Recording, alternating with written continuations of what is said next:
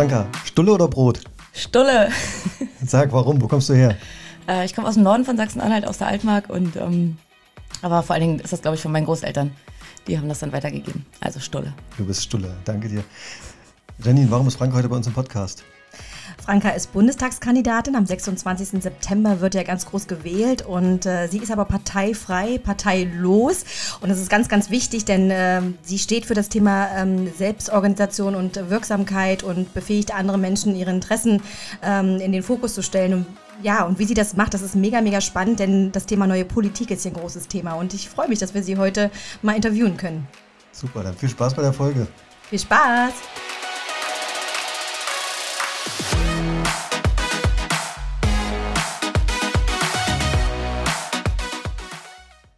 Franka, äh, wir sind jetzt in deiner Küche. Irgendwie haben wir es gerade so mit Küchen. Wir waren jetzt irgendwie die letzten Male echt oft in Küchen, aber das ist immer auch wunderschön, denn wir wollen ja die Menschen auch dahinter kennenlernen, die so Großes machen und leisten.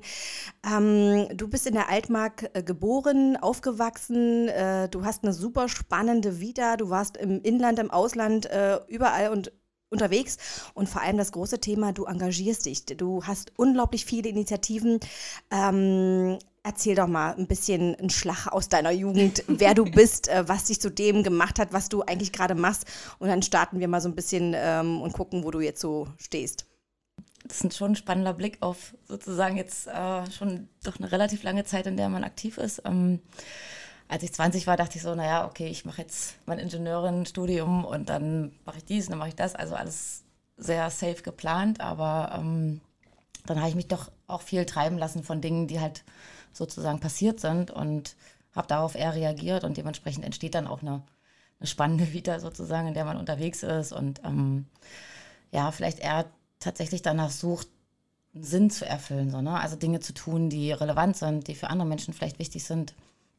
Und ähm, ja, ich bin relativ stabil groß geworden und habe dementsprechend auch eine Kraft, ne, die ich, so, wo ich das Verantwortungsgefühl einfach habe, die einsetzen zu müssen für Dinge, die ne, wo andere Menschen vielleicht nicht so viel Kraft haben oder so. Und dementsprechend ähm, ist dann aus dem Ingenieurenstudium dann ähm, eine akademische Laufbahn geworden, in der ich aber parallel eben auch im Ausland war und eine Solaranlagen bauen oder in, in Brasilien habe ich auch viel äh, nachhaltige Forschung gemacht äh, während meines Studiums noch und ja, so hat sich das dann immer so zusammengesteckt. Ich habe auch zwischendurch Filme äh, gedreht und so ein bisschen in Richtung Kamera ähm, Karriere geluchst, aber habe mich dann doch eher dafür entschieden, irgendwie ähm, ja, wirksam zu sein, weil man doch schnell feststellt, dass viel getan werden muss und dementsprechend ähm, habe ich mich dann danach gerichtet.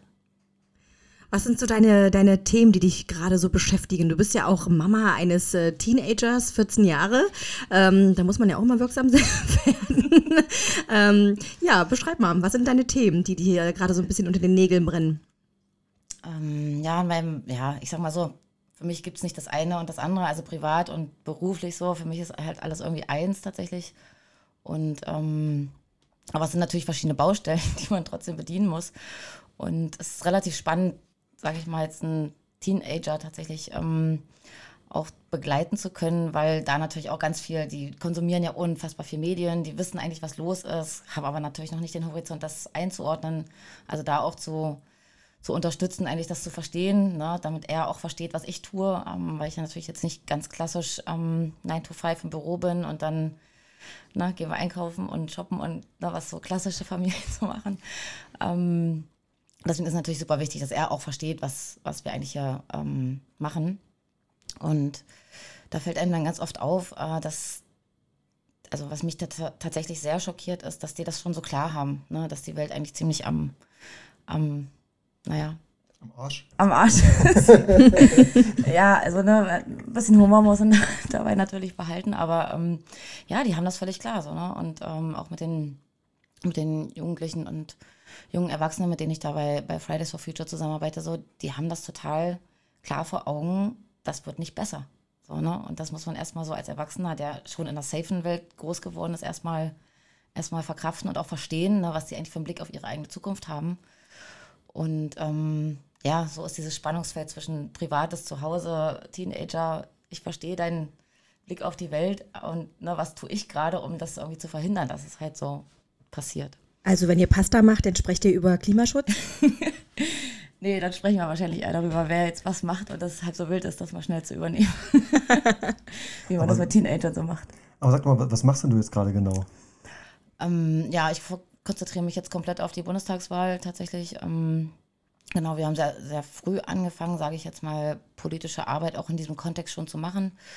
Ähm, was dann eben nicht klassischer Wahlkampf ist. Wir ordern Plakate und machen irgendwie Grafiken, damit man irgendwie was in die Zeitung setzen kann, sondern ähm, wir haben mehrere Initiativen gegründet. Also Selbsthandel in Olvenstedt ist ein so ein Beispiel, ne, wo man einfach ähm, ja, Bedürfnisse aufgegriffen hat von Menschen, die aber sozusagen aus, aus dieser Bedürfnislage erstmal nicht rausgekommen sind, weil sie nicht wussten, wie.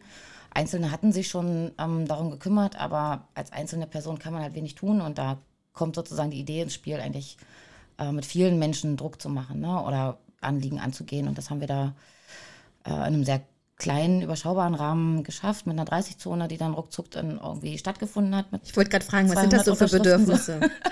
ja, da gibt es halt ein Spiel, also das ist total absurd eigentlich, dass da nicht schon längst eine 30-Zone war und ähm, deswegen war es vielleicht auch dann gar nicht so schwer. Wir hatten sozusagen ganz gute rechtliche Rahmenbedingungen, die wir dann auch aufgezählt haben. Ne? Aus den und den Gründen müssen sie das eigentlich sofort machen. Und wenn dann da 200 Leute unterschreiben, dann ist das halt schon eine, eine Ansage. Und das hat auch sehr gut funktioniert. Da gab es kein, kein, ähm, keine direkte Rückmeldung. Da war dann nur auf einmal eine 30 auf der Straße und klar, dass wir quasi das geschafft haben. Ist das ein Erfolgserlebnis für dich?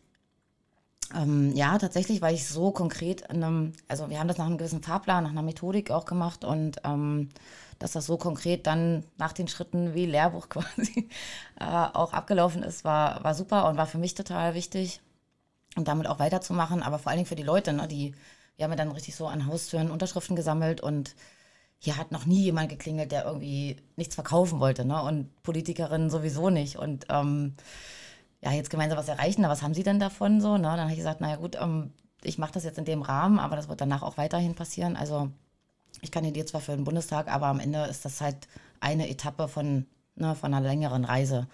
Und ähm, da so ein, so ein Gefühl von, ne, die haben da unterschrieben, die haben nur unterschrieben, ne? also nur an der Tür quasi kurz gelesen, unterschrieben und trotzdem haben sie halt quasi das Gefühl einer Wirksamkeit, nachdem das jetzt passiert ist. So, ne? Also ich habe mit wenigen danach gesprochen und es war trotzdem sehr beeindruckend, so dieses, wow, dass das klappt, hätte ich nie gedacht.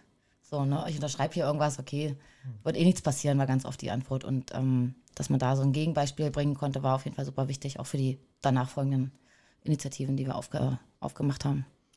Du sprichst ja selbst auch davon, dass das jetzt eine Reise ist für dich.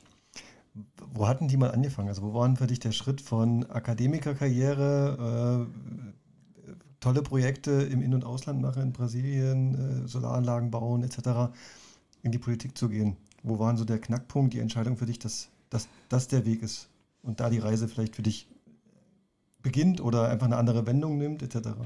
Ja, ähm, also schon die Akademikerin-Karriere war eigentlich ein, ein, ja, eine, ja, eine Entscheidung sozusagen. Also weil der Plan war mit 18, 19 so, okay, der globale Süden sollte nicht die gleichen Fehler machen wie wir, also neue Technologien, das ist so der Plan. Ich studiere das jetzt, dann gehe ich da runter und dann können die quasi die fossile Phase überspringen. Das war so die Idee und dann ähm, war aber dann, als ich dann sehr viel unterwegs war, relativ klar, dass das sozusagen nur ein Tropfen auf den heißen Stein sein kann. Und dann habe ich eher überlegt, okay, dass man über den akademischen Weg, also über Bildung und dann runtergehen und Leute ausbilden, die das dann selber machen, sozusagen die Entscheidung. Also es war nie sozusagen, dass ich lange an was festgehalten habe und dann völlig umgeschwenkt habe. Ne? Es war schon immer sozusagen die, die Sachlage eigentlich neu einordnen und dann sich entscheiden, wie es weitergeht. Und ähm, während meiner, meiner Forschungszeit und auch ähm, als ich an der Uni unterrichtet habe, na, da macht man auch alle Schubladen auf. Na, man hat sozusagen einen sehr klaren Blick auf die Dinge, die da sind und auf die Dinge, die man nutzen könnte als Gesellschaft. Und ich glaube, da ist mir sozusagen mit der Zeit immer mehr klar geworden, dass wir einfach die Entscheidung nicht treffen, diese Dinge zu nutzen. Na, und das gilt nicht nur für Technologie, ähm, wo ich jetzt sehr tief in den Schubladen gekramt habe, aber das gilt halt auch für Bildungswissenschaften. Ne? Das gilt für ganz, ganz viele Dinge, wo, wir, wo ich echt sagen muss, also das tut mir total leid, aber was die da machen, ist mega oldschool. Ne, wir wissen, wie man bessere Schulen macht. Wir wissen, wie wir, wie wir Potenziale besser heben können. Wir wissen, wie wir eine Energiewende gestalten können. Wir wissen das alles und wir tun es halt nicht, weil wir die Entscheidung nicht treffen. Und dann ist die logische Konsequenz, dass eben Politik gemacht werden muss. Und wenn man dann guckt, warum treffen wir diese Entscheidung nicht, dann kommt man relativ klar dahin, dass die Systematik, wie Politik gemacht wird, halt nicht dazu führt, dass man schnell und effektiv und auch mit vielen eigentlich Entscheidungen treffen kann. Und deswegen neue Konzepte. Nun ist ja die Arbeitswelt im Umbruch, ähm, ganz groß, Thema New Work. Ähm, ist jetzt auch die Politik im Umbruch? Ja, ich glaube, da ist es vielleicht sogar ähnlich wie bei, also ne, das ist ja alles trotzdem eine Story so, ne? New Work ist ja auch New Politics und so weiter und so fort, aber das folgt eigentlich einer, einer Logik, nämlich der Notwendigkeit. Ne? Also wir machen das, weil das notwendig ist. Und ähm, das gilt genauso für die Arbeitswelt als auch für die Politik. Obwohl die Arbeitswelt, glaube ich, noch viel eher ähm, bereit ist dafür, weil sie sozusagen logischerweise direkt in, in Übersetzung zu Erfol also ne, Erfolg ist da relevant, damit man funktioniert als Unternehmen. Ne, es ist sozusagen viel wichtiger als in der Politik, weil da ist, ähm, glaube ich, die Erkenntnis noch nicht so vorangeschritten, dass es notwendig ist. Genau, Unternehmen ähm, finden keine Mitarbeitende mehr oder Mitarbeitende entscheiden sich bewusst für oder gegen ein Unternehmen. Aber wie ist es in der Politik? Was heißt denn vielleicht auch neue Politik? Also was gibt es da für Ansätze? Vielleicht kannst du mal was kurz zu dem Thema Brand New Bundestag sagen. Ähm, ja, das ist eigentlich so der, der, der simpelste Ansatz eigentlich, ne? also mehr Diversität und Repräsentanz eigentlich zu schaffen im Bundestag für die Breite der Gesellschaft. Ne? Am Ende wissen wir, welche Gruppen sehr stark vertreten sind und die halten natürlich auch daran fest. Also nicht sozusagen mit einer böswilligen Absicht, sondern weil es ganz normal ist, dass es sich so weiterträgt. Also da muss quasi von außen Impuls eigentlich kommen, damit man mehr Diversität schaffen kann. Ähm, Ne, da geht es darum, einfach mehr Frauen. Ne? Manche Parteien machen das schon sehr gut, manche eben noch nicht so gut. Ähm, aber da geht es halt auch um ja, Migrationshintergrund, da geht es um, ähm, sage ich mal, familiär, familiären Hintergrund, also Bildungshintergrund. Ne? Und ganz, ganz viele Aspekte sind da einfach überhaupt nicht abgebildet. Und ich glaube auch, dass daher eine ganz schwierige Geschichte kommt eigentlich für unsere Demokratie, nämlich dass Teile der Gesellschaft einfach nicht mehr abgebildet sind und diese Teile der Gesellschaft auch nicht mehr wählen gehen. Ne? Das heißt, es wird ein, also inhaltlich als auch von der Macht her ähm, ein Teil der Gesellschaft, also mittlerweile auch ein großer Teil, der, also viel zu großer Teil der Gesellschaft eigentlich ausgespart. Aus Politik, aus Zielsetzungen, aus Visionen, die da entwickelt werden, ne? weil das einfach gar nicht stattfindet. Ne? Weder in der Diskussion noch in den Menschen, die dort sind. Ähm, und ich meine, mit 30 Prozent NichtwählerInnen scheinen wir uns ja irgendwie abzufinden. So, ne? Und der Trend ist auf jeden Fall, ähm, nicht weiter Nichtwählerin, aber die Leute wählen halt einfach verrückt. Muss man einfach tatsächlich auch so sagen, so, ne? wenn man sich überlegt, äh, wir wissen eigentlich, wer dafür verantwortlich ist, dass die Lage nicht so besonders gut ist, vor allen Dingen ne, der Zukunftsweg irgendwie ziemlich ähm, schwierig wird. ähm, wählen wir diese Leute wieder. Und da stimmt irgendwas nicht mit, mit der Demokratie an sich sozusagen. Ne? Und deswegen braucht es eben neue, neue Politik. Nur dass die alte sich halt noch dagegen wehrt, viel mehr als das in der Arbeitswelt, glaube ich, der Fall ist. Spannend. War das auch der Grund, warum du dann dich als ich sag mal, Direktkandidatin jetzt aufstellst und nicht dich direkt einer Partei angeschlossen hast? Oder was waren so da die Be Beweggründe für dich? Ja, also nach meiner Analyse und auch, ne, ich habe ja mehrere Leute auch, mit denen ich ähm, sehr viel über neue Politik nachdenke. Und da wird relativ schnell klar, dass Parteien, wie sie arbeiten und funktionieren, vor allen Dingen daran, darauf an oder so ausgelegt sind, dass sie Stabilität schaffen. Ne, es gibt sehr, sehr lange Aushandlungsprozesse. Es gibt sehr, sehr, ähm, ja, ich sag mal so Puffer, Puffer, ähm, ja, wie sagt, ja, eigentlich, ja, tatsächlich so Entscheidungspuffer. Ne? Also da wird halt nicht von heute auf morgen irgendwas Krasses entschieden, was jetzt aber relevant wäre. Und deswegen passieren sozusagen diese Dinge nicht, die wir jetzt schnell machen müssen, weil natürlich, wenn ich 16 Jahre lang irgendwie nichts tue, ähm, dann verpasse ich was in einer Welt, die sich sehr, sehr schnell verändert. Und da werden halt Dinge nicht gemacht, die jetzt schnell gemacht werden müssen. Und das können Parteien, so wie sie konstruiert sind, einfach nicht. Weil sie es nicht wollen oder woran liegt das? Naja, das liegt an der Struktur an sich. Ne? Also man hat ja, das ist ja alles sehr, sehr feingliedrig am Ende und am, an der Spitze sozusagen doch sehr kompakt und bis es bis eine Entscheidungsfindung von, von unten aus einer Parteibasis. Ähm also das heißt, für mich zum Verständnis, wenn du jetzt in einer Partei wärst, die, die ja super Selbstorganisation vorlebt und Wirksamkeit, würde es in einer Partei nicht schaffen. Ja. Oder hätte es schwieriger. Ja, also du hast sozusagen das eine Problem, das ist, das ist die, die inhaltliche Auseinandersetzung, die sehr, sehr langwierig ist, was ja auch richtig eigentlich ist, wenn man sozusagen in einer stabilen Phase ist. Und auf der anderen Seite hat man das Problem der, der parteiinternen Machtgeschichten also da kommt man auch nicht drum rum. Ich hatte ja, habe ja 2017 eine Partei mitgegründet, um, ähm, um einfach da mal zu gucken, kann man es neu und anders bauen, damit es eben nicht, sage ich mal, ähm, ja, die Egos pusht, sondern eher versucht, ähm, eben eine gemeinschaftliche, ein gemeinschaftliches Wachstum eigentlich zu fördern. Also keine und egofreie Politik. Es ist, es ist richtig, richtig schwer. Also, weil diese, diese Strukturen ziehen auch Menschen an, die sozusagen da ihren Platz suchen und das ist einfach total schwierig. Und ja, da haben wir einfach beschlossen, dass diese Start-up, diese Start-up-Idee von 2017 mit dieser Partei einfach nicht funktioniert hat. Ähm, da kann man jetzt auch nicht auf zehn Jahre und wir gucken mal und Kleinparteienkram so, das reicht halt nicht. Ne? Wir müssen jetzt in den nächsten 10 bis 15 Jahren einfach wirklich krasse Entscheidungen treffen als Gesellschaft und das wird man so nicht schaffen. Genau. Jetzt braucht ja die Politik trotzdem am Ende irgendwie Mehrheiten. Wenn du jetzt in einer Partei bist, äh, funktioniert das System ja so, dass du irgendwo so Fraktionen hast, die dann in den Bundestag, Landtag etc. sitzen, ausverhandeln, Koalitionen bilden, Entscheidungen treffen. Jetzt gehst du ja im besten Fall da ganz alleine rein. Wie, wie ist denn da dein Plan für Veränderungen?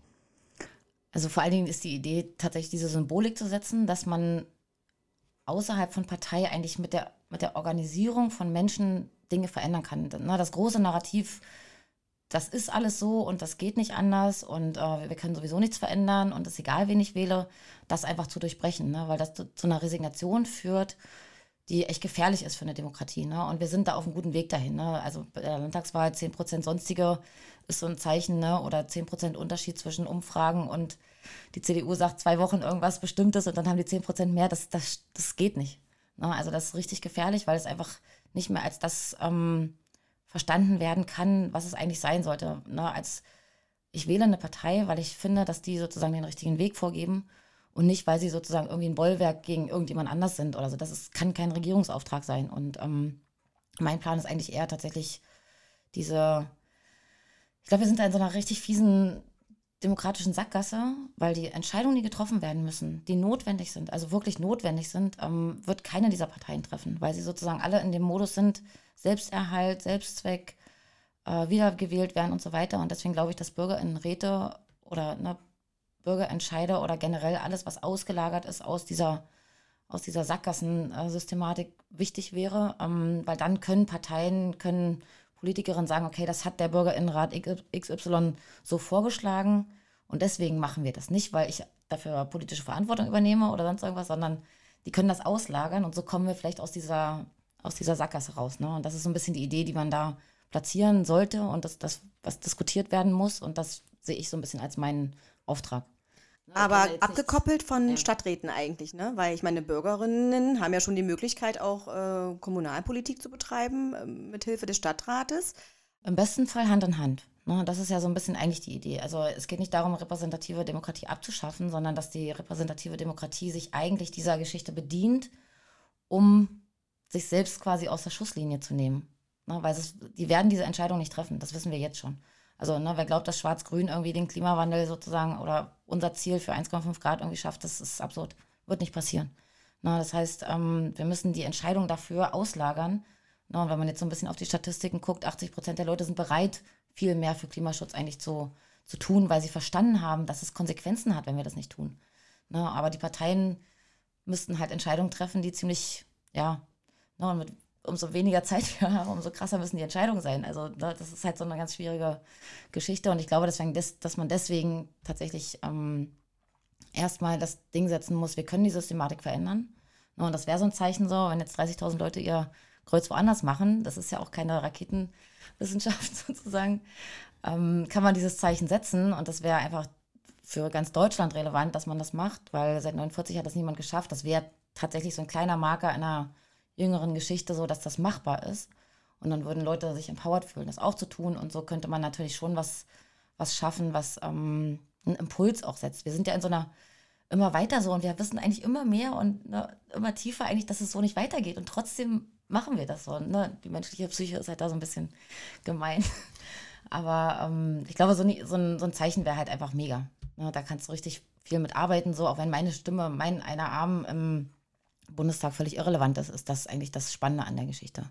Ne, und dann zu sagen, okay, ich kann Themen platzieren, die können Parteileute nicht platzieren, weil sie sozusagen in der Partei nicht abgestimmt sind. Und da gibt es eine Menge Sachen, die man da platzieren könnte, die Parteien nicht für sich abgestimmt haben, weil dieser Prozess natürlich ewig lang ist und da fallen ganz viele Sachen runter. Genau. mega spannend. Klingt plausibel. Und, und wenn das mal, wenn das mal so weitergeht, also wir, wir sind ja alle voll Optimisten, ja, und, und gönnen dir das ja voll, dass das klappt. Ähm, wie ist denn so de, dein Bild? Wie geht denn das dann weiter? Also du, du schaffst es da rein und äh, darfst dir vielleicht dann mal so ausmalen, so die, die nächste Legislaturperiode, was, was kannst du anstiften damit? Was, wie sieht dann vielleicht dann die Wahl 2026 aus? Das muss ich kurz rechnen. 25. 25? Okay. Ähm, ja, erstmal gönne ich das uns allen. Also ich weiß nicht, ob ich mir das tatsächlich gönne, weil ich glaube, das wird ziemlich crazy. Aber ähm, ich glaube, es wäre wichtig für uns alle. Aber das, was der Arbeitsplan ist, ist dann wirklich Leute zu finden, auch aus Parteien und vielleicht eine parteiübergreifende Zusammenarbeit ähm, zu herzustellen, die natürlich auch nur ausgehen kann von einer parteifreien Person. Na, wenn die, jemand von den Grünen sagt, lass uns mal zusammensetzen, dann, na, dann das ist halt, ich glaube, da kann man schon, und das ist auch, was ich gut kann, glaube ich, ähm, Leute zusammenholen zu einer bestimmten Thematik. Und ähm, ja, vielleicht kann man ja auch Organizing im Bundestag machen. und da die, ähm, sage ich mal, die progressiven Leute zusammenzusammeln, die halt auch sagen, es ist mir egal, ob ich wiedergewählt werde. Wir müssen jetzt hier was Krasses machen und wir machen das, weil wir sitzen jetzt hier gerade. Und selbst wenn ich, wenn meine Partei mich dann rausschmeißt oder ich danach nicht wiedergewählt werde, war es wichtig, genau das zu tun. Ne? Also ich glaube, dass ich hoffe sehr, dass es Menschen gibt, die äh, dann im Bundestag sitzen werden, die so eine Entscheidung treffen können, die quasi nicht ihre Zukunft in der Parteipolitik sehen, aber die Verantwortung halt übernehmen an der Stelle. Ähm, das wäre total wichtig, weil dann auch diese, diese Sachfrage, ne, die alle immer so hypen, auch wirklich in den Vordergrund rückt, weil dann ist nicht relevant, äh, ist das jetzt wie viel Grünen und wie viel SPD und wie viel haben wir jetzt ausgehandelt und wer ist der Gewinner, so, darum geht es halt nicht. Ne? Es geht halt darum, wirklich Entscheidungen zu treffen und Dinge voranzutreiben und ich glaube, das wäre was, was dann mein Alltag wäre in Berlin äh, auf der einen Seite und ähm, was ich natürlich mega spannend finden würde, einfach für den Wahlkreis auch einen, einen richtig guten Bürgerinnenrat zu bestimmten Themen anzuschieben, damit Menschen auch Erfahrungen machen mit diesem politischen Tool. Na, das ist ja was, was schon auch seit den 70ern gemacht wird und das ist mega erfolgreich. Dass wir das nicht schon längst tun, ist eigentlich eine Frechheit.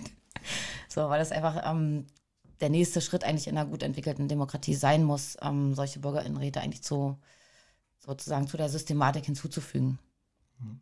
Und jetzt für mich nochmal so als äh, Bürger, Wähler und so weiter, was, was, was würde sich für mich ändern im Vergleich zu heute? Wenn ich, äh, wenn ich, also wenn, wenn, du in meinem Wahlkreis bist und ich äh, Bundestagsabgeordnete Ich bin jetzt leider aus deinem Wahlkreis rausgezogen, das ist ein bisschen doof, aber ähm, hypothetisch. Genau, also ähm, was mir halt total fehlt, und das ist auch noch ein wichtiger Aspekt eigentlich für die Gesamtstory, ähm, 299 Leute, also die Hälfte des Bundestags sind eigentlich Leute, die Wahlkreispolitik machen sollten.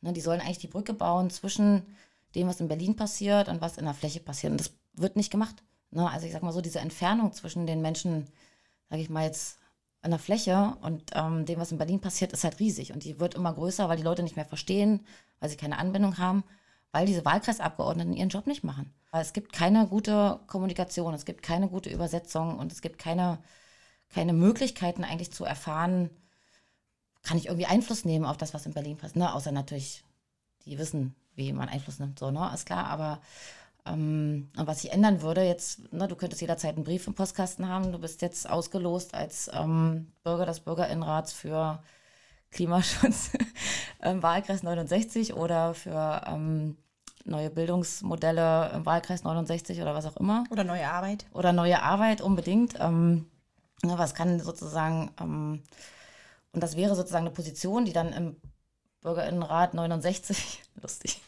69 gemacht wird. Und ich könnte diese Position ähm, dann mit meiner eigenen logischerweise abgleichen, aber ähm, das könnte ich dann im Bundestag vertreten. Ne? Also das wäre sozusagen auch das Zukunftsmodell generell, ne? dass man das halt machen kann. Dass du dich für diese Interessen und Themen stark machst. Genau, weil sie, die Bürgerinnenräte an sich, ne? also ich habe natürlich eigene Positionen, das ist klar, aber wenn ich Bürgerinnenräte sage, dann meine ich natürlich, dass ähm, wenn mir das, was da rauskommt, nicht reicht, dann ist es trotzdem die Position, die ausgehandelt wurde.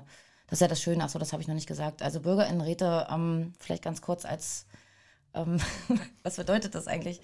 Also das ist nicht irgendein random, wir treffen uns mal und schnacken und dann gucken wir mal, wie wir abstimmen, sondern das ist ein sehr gut und ähm, mittlerweile sehr ausgefeilt eigentlich ähm, aufgesetzter Prozess, der dazu führt, dass Menschen aus unterschiedlichen Hintergründen, mit unterschiedlichen Wissensständen, äh, mit verschiedenen Interessen was aushandeln zu einer bestimmten Thematik. Gibt es da einen Moderator oder wie ja, kann ich mir das vorstellen? Das ist, äh, das ist äh, komplett durchmoderiert. Das ist, ähm, es gibt auch einen wissenschaftlichen Beistand. Also Menschen können sich sozusagen dann auch nochmal, wenn die jetzt, ne, da sitzt der Unternehmer und die Lehrerin und was weiß ich, ähm, eine Hartz-IV-Empfängerin und ein, Bauarbeiter, keine, also ne, wirklich die unterschiedlichsten Diversität halt. Äh, Perspektiven, genau. Das wird auch gelost und ähm, dann quotiert. Also ne, nach bestimmten, dass man da nicht nur Männer hat, sondern ne, mhm. wird dann halt gelost und quotiert und ähm, das schafft dann einen guten Durchschnitt durch die Gesellschaft. Aber das sind halt wenig Menschen, die moderiert Dinge aushandeln, also wirklich aushandeln. Ne? Und da die Ergebnisse dieser, dieser Aushandlungen, das kann man jetzt so ein bisschen über die letzten 40 Jahre oder so, wo man das anwendet, äh, sehen, sind, sind alle allgemeinwohlorientierter als jegliche politische Entscheidung, die irgendein Lager. Ähm, Hast du vielleicht ein bekanntes Beispiel, äh, wo Bürgerinnen, Räte was also, ausgehandelt haben? Also es gibt es gab ja jetzt drei Bürgerinnenräte sozusagen, die simuliert worden sind. Ne? Normalerweise ist, ähm, ist das halt so, dass die Institution äh, das, das einberuft. Also ne, die Bundesregierung zum Beispiel könnte das machen. Oder auch eine Landesregierung könnte das machen. Oder eine Stadt, äh, ein Stadtrat könnte das beschließen.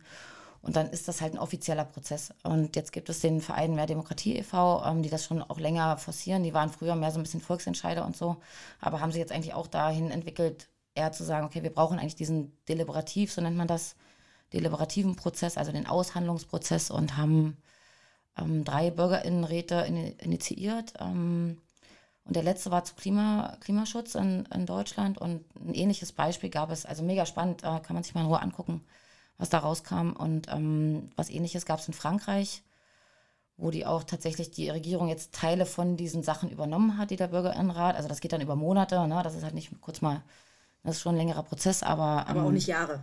Nö, das war jetzt, glaube ich, drei, vier Monate oder so haben die das in Frankreich das ist gemacht. Ja schnell.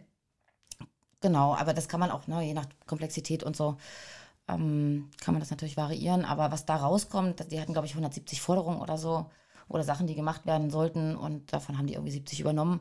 Aber, aber es ist ja schon Speed, wenn man jetzt im Vergleich, mega. was der Bundestag vielleicht an äh, Entscheidungen nicht trifft. Ja, unbedingt. Also das ist auch total wichtig und das, das Schöne daran ist, dass alle sich da irgendwie repräsentiert fühlen. Ne? Also wenn man dann sagt, ich finde das nicht, ich finde das nicht gut, aber mein, mein Geschäftskollege, ne, mit dem ich schon ein bisschen was, äh, der war dabei oder der kennt jemanden, der dabei war. Also der, unsere Interessen wurden da vertreten und wir haben das ausgehandelt. Das schafft halt eine, eine Akzeptanz auch ne, für bestimmte Sachen, die wir unbedingt brauchen. Ne? Man kann natürlich nichts durchdrücken und das ist auch, glaube ich, was, was, was wir verstehen müssen, auch in der neuen Demokratie, wenn wir so wollen, ähm, dass es Gewinner und Verlierer nicht mehr geben darf. Ne? Wir müssen das sozusagen aushandeln und dann gemeinsam umsetzen. Nur so wird es irgendwie funktionieren, diese schnellen Sachen einfach durchzusetzen und ähm, Konsent finden.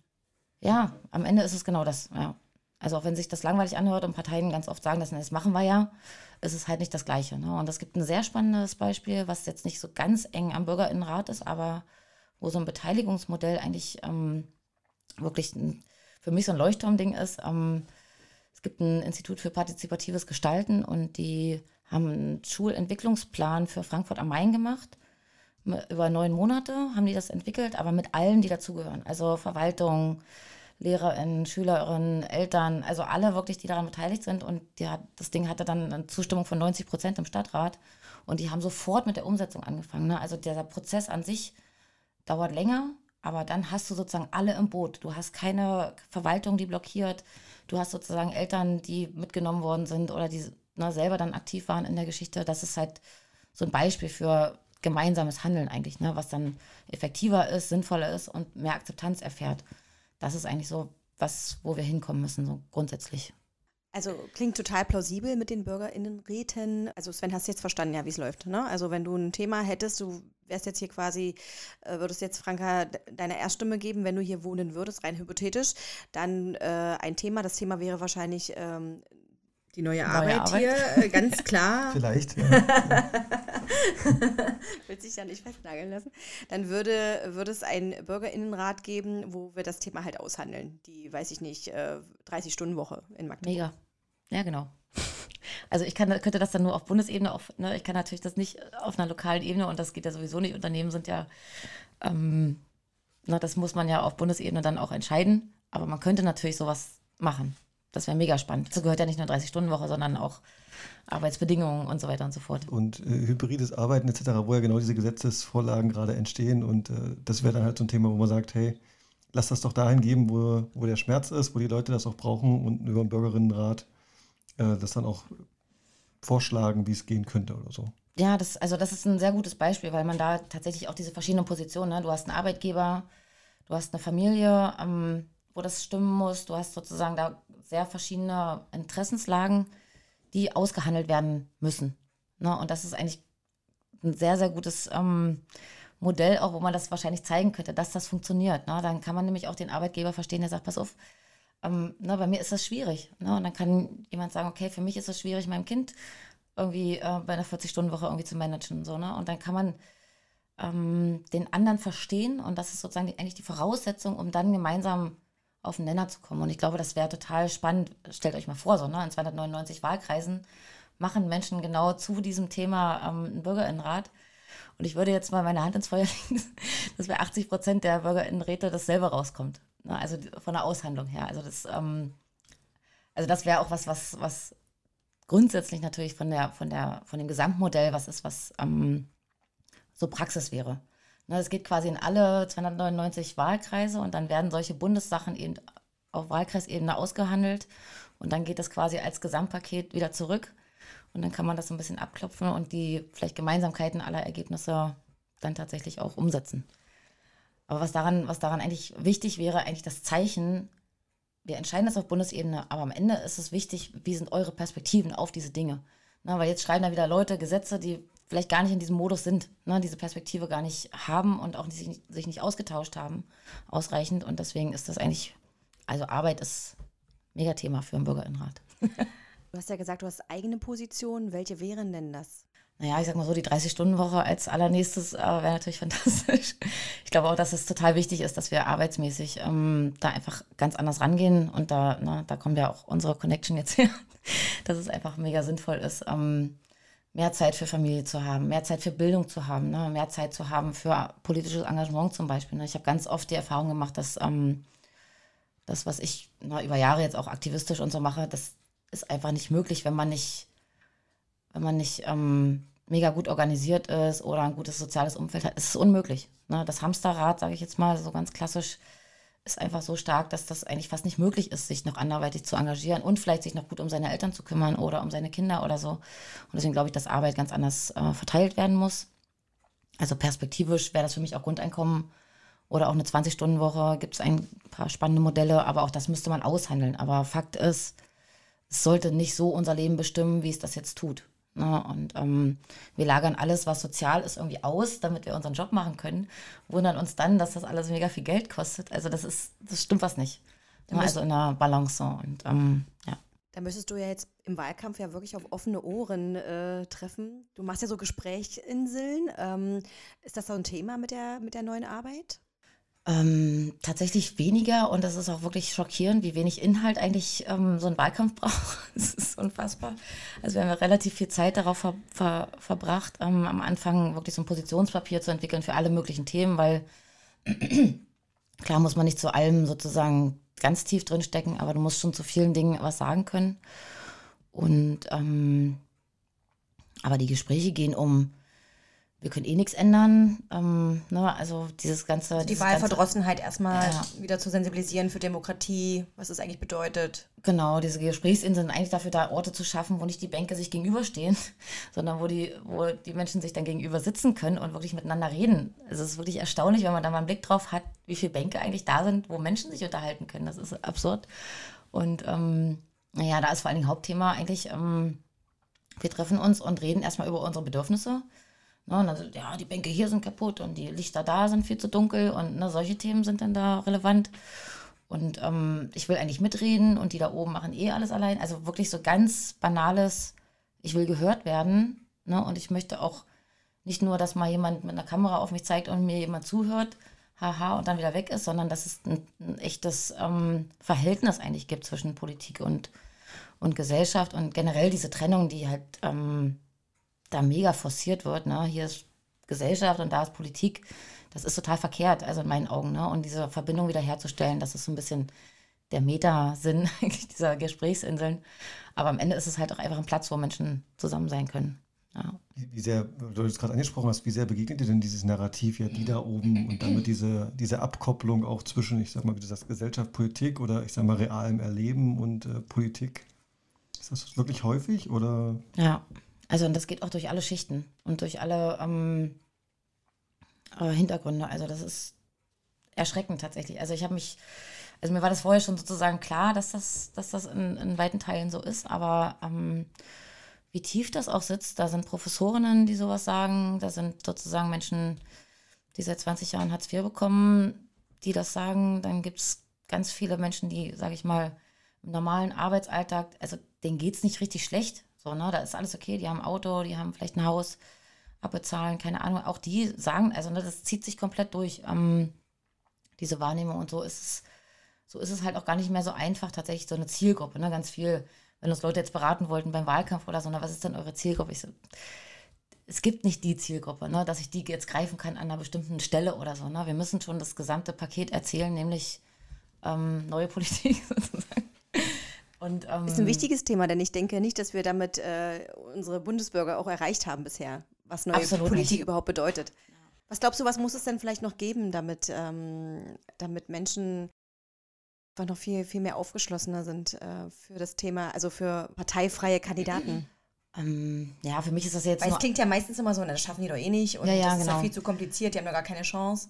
Also ich glaube, da, da wäre es erstens notwendig, dass ähm, Presse das versteht, ne? also die Problematik versteht und unsere Antwort darauf auch wahrnimmt, was ich überhaupt nicht sehe. Also das ist richtig frustrierend. Also wir machen keine Parteiwerbung, kommt dann wahrscheinlich. Bundes ja, ja, wir machen keine Wahlwerbung und so. Ähm, und auch Bundespresse ist da viel weiter auch als lokal, was total schade ist, weil ähm, das, was wir machen, ja auch sehr stark lokal angebunden ist. Ne? Also ich sag mal jetzt die Initiative in Oldenstedt oder die, die Geschichte einer Allee Hinterwiese, ne? wo wir da ähm, mehrere hundert Anwohnerinnen irgendwie organisiert haben, sich dagegen diese Bebauung zu wehren oder wir machen jetzt eine große Initiative zu ÖPNV. Das ist alles Magdeburg. Das ist sozusagen die lokalste Anbindung und die krasseste politische Arbeit, die irgendjemand von diesen Bundestagskandidatinnen da macht.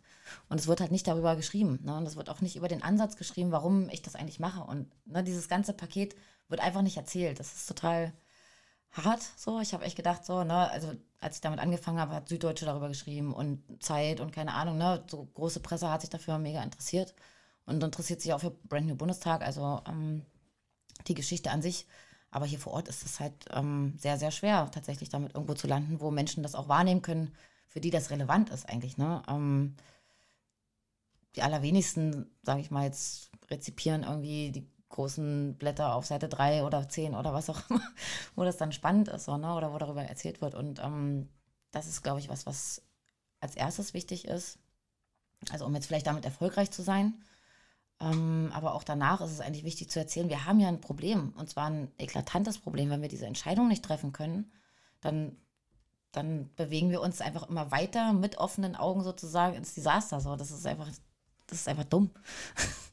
so, für mich ist das halt total schwer, manchmal zu akzeptieren, dass diese, dass das nicht so klar gesehen wird, wie ich das für mich auf jeden Fall empfinde. So, ne? Also ich kann mir schon vorstellen, dass du manchmal wirklich äh, dich im Kreis drehst. Ja, total. Klar. Also ich bin, ich höre damit nicht auf dann. Ich wollte gerade fragen, wo kommt denn trotzdem diese Hartnäckigkeit und äh, dieser Mut und diese Motivation her? Also es treibt dich wirklich an, ne? Ja, wahrscheinlich, äh, ich würde es gar nicht aushalten, das nicht zu machen.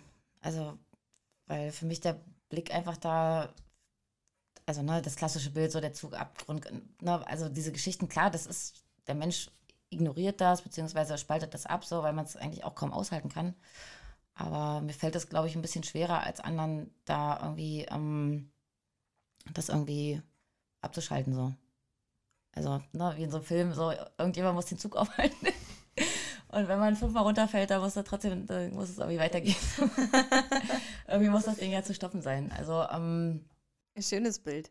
Naja, ich habe ja auch, äh, ich habe ja auch vor der, vor dieser Entscheidung jetzt selber zu kandidieren, habe ich ja an einem Konzept gearbeitet, was auch mega spannend war. Ähm, so die Verbindung der Kleinparteien hinter dem 1,5 Grad Ziel, weil wir nach der Europawahl festgestellt haben, 6,5 Prozent von progressiven Kleinparteien, das kannst du bündeln und du kannst damit im Bundestag gehen. Dann hast du da 45 Leute, die krasse neue Politik machen könnten. So. Und ähm, also wir haben das alles rechtlich prüfen lassen, haben da ein Konzept geschrieben, es war auch mega spannend und ähm, die Partei hat dann gesagt, ach nö, also da merkt man ja wieder, dass es ja doch eine Mindset-Frage ist halt. Ne? Also weg von dieser auch egofreien Wirtschaft, äh, egofreien äh, Politik, ähm, dass es eben um die um das Gemeinwohl oder das Wohl aller geht. Das ist natürlich Ja, das muss halt in die Köpfe rein, ne? Also das ist, glaube ich, nicht so einfach.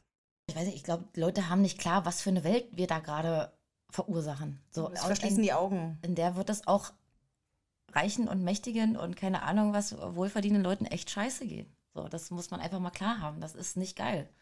So, ne? Und ich habe ja auch, ich war ja ein Dreivierteljahr in Brasilien, habe da gelebt und so. Ähm, das ist jetzt keine Desasterwelt, aber es ist halt schon eine, eine, eine Sphäre, in der Arm und Reich ne, mega krass auseinander sind und wo der wo ich ähm, meine Kids, die ich da an der, an der Bushaltestelle ähm, jeden Morgen treffe, dann Kuchen kaufe, so zehn Meter weiter fährt halt der SUV und lädt halt die anderen Kids ein.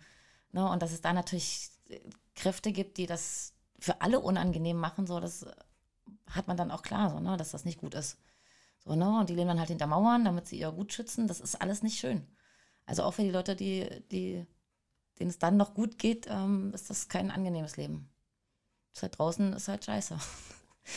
So, wir kommen jetzt langsam zum Ende schon wieder. Das ist super spannend. Aber wir haben noch zwei Fragen. Sven. Frage Nummer eins. oh Gott, jetzt werden die Fragen nummeriert, das ist nicht gut. ähm, nein, wir fragen immer so nach, so zwei, drei Tipps oder Empfehlungen auch von dir. Hast du irgendwas, wenn man sagt, hey, das, die Idee und die Ansätze und irgendwie New Politics und das ist irgendwie alles, das hat mich jetzt bewegt, was du erzählt hast. Ja? Was kann ich denn jetzt machen als, als Hörer, die jetzt hier uns, uns zuhören, die gehört haben? Vielleicht zum Thema Selbstwirksamkeit. Ähm, also wenn man jetzt selber, sage ich mal, Anliegen hat und man weiß, es gibt da Menschen, die das auch ähm, mittragen, nur nicht wissen, wie, kann man sich, kann man sich einfach tatsächlich mit Organizing befassen. Ähm, da ist ja auch, sage ich mal, kampagnenmäßig viel angelegt, ähm, so AOC, Brand New Congress, ähm, das geht alles in eine politische Richtung, aber Community Organizing ist auch eher so unpolitisch, also nicht wahlpolitisch, sagen wir so. Und äh, da gibt es einfach tatsächlich Methoden und Tools, wie man da vorgehen kann. Ähm, oder mich anrufen. dann äh, können wir da was uns ausdenken. Aber genau, Organizing ist eigentlich so der Begriff, den man dann bei Google eingeben kann. Und dann gibt es ähm, eine gute Seite, Organisier dich, ähm, die es quasi jetzt ins Deutsche so ein bisschen transferiert hat. Und mit denen sind wir auch im guten Kontakt. Mega tolle Leute. Ähm, ja, du musst ja schon eine Lobby aufbauen, wahrscheinlich auch, ne? Also das ist ja das nächste wahrscheinlich. Genau, aber das ist so mehr oder weniger in dieser Methodik enthalten, dass man sich halt Leute mhm. sucht, dann eine gute kritische Masse baut. Mit der kritischen Masse kann man Multiplikatorinnen finden, äh, die das dann mittragen und na, so baut man das dann auf und dann gibt es auch so hier und da Hebel, äh, die man nutzen kann, aber auch ne, vor allem, wie halte ich die Leute dann dabei, wie schaffe ich sozusagen eine große Breite zu erreichen, weil das ist relevant fürs Organizing. Genau, das kann man machen. Also organisier dich kann man checken. Mhm. Genau, was war jetzt die Frage nochmal? Also zwei, drei Tipps, Empfehlungen, die du hast, mhm. wenn ich jetzt auch mich stärker engagieren will oder von der, von der Idee jetzt irgendwie begeistert bin. Ja, ähm, dann kann man natürlich auf meine Seite gehen. Äh, also ich würde tatsächlich, so ruft mich an, meldet euch bei mir. Ähm, da kann man natürlich ziemlich viel. 24-7 natürlich. Ja. auf Insta auf jeden. Ähm, Facebook und so weiter. Ähm, also ne, wenn man sich jetzt tatsächlich für das interessiert, was ich konkret mache, ähm, ist auf jeden Fall das Wichtigste, dann Kontakt aufzunehmen. Na, wenn ihr mich unterstützen wollt, dann könnt ihr einfach meine Sachen teilen, liken, mich anrufen, spenden. Alles das, was man normalerweise macht bei Sachen, die man gut findet. Genau, ansonsten, wenn man sich so ein bisschen tiefer in diese ganze Thematik und vielleicht auch die Klarheit eigentlich einlesen will, ähm, na, was die Gesamtlage eigentlich angeht, kann man Maya Göppel lesen, ähm, fantastische Frau leider zu akademisch unterwegs in meinen Augen. So, die könnte auch Politik machen, die müsste eigentlich Politik machen, weil sie die Glaubwürdigkeit hat, das auch ähm, na, ist ein bisschen schade, aber die ist auf jeden Fall, ihre Bücher sind fantastisch. Ähm, die Welt neu denken kann man sich angucken, um klar zu haben, ne, ist nicht alles scheiße, sondern was haben wir auch für Möglichkeiten. Und ähm, ansonsten kann man sich natürlich mit neuer Arbeit befassen, weil der Ansatz oder die Ansätze, die bei neuer Arbeit ähm, eigentlich drinstecken, sind eigentlich dieselben und die relevanten eigentlich, die auch für neue Politik wichtig sind, ne? Wertschätzung, ähm, Kommunikation, Kooperation, also alle diese Sachen, die da wichtig sind, sind auch für, also am Ende ist Politik ja auch Arbeit und ähm, damit man das gut und nachhaltig gestalten kann, gelten die gleichen Dinge. Da könnt ihr wahrscheinlich bessere Tipps geben als ich. genau. Ähm, ja, das. Danke dir. Das waren jetzt drei Tipps. Das waren drei, würde ich sagen. Maja, ich und organisiert dich. genau. Ich danke euch. Ich habe noch eine letzte, ja. letzte Frage, genau. Ähm, 26. September, denk dich mal rein, äh, wie wird der Tag für dich aussehen? Also du wirst morgens wahrscheinlich einen Kaffee trinken, du trinkst auch gerne Kaffee mit Pflanzenmilch. Ähm, wie würdest du diesen Tag erleben, wenn du dir den ausmalen könntest jetzt? Ähm, wahrscheinlich werde ich nicht ausschlafen können, weil irgendjemand muss mit dem Hund gehen.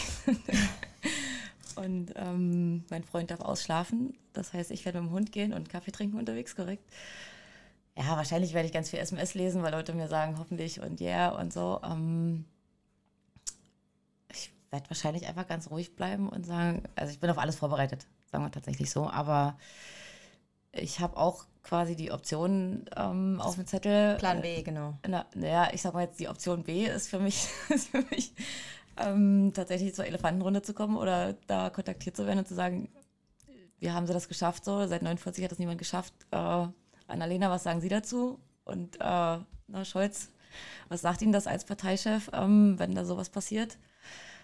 Wäre natürlich mega. Ne? Das ist so die, die geilste Story eigentlich dann, wenn das passiert, so, weil das quasi dann überall stattfindet. Alle Menschen bekommen das mit und es gibt sozusagen die Option, man kann diese Systematik durchbrechen. Also das ist sozusagen so ein, so ein Hauptziel und ich hoffe, dass das passiert. Ähm, Im besten Fall haben wir so viel Prozent, auch wenn wir es nicht schaffen, dass es, ähm, dass es eindrücklich ist ne? und dass es uns Kraft gibt, das nochmal zu versuchen.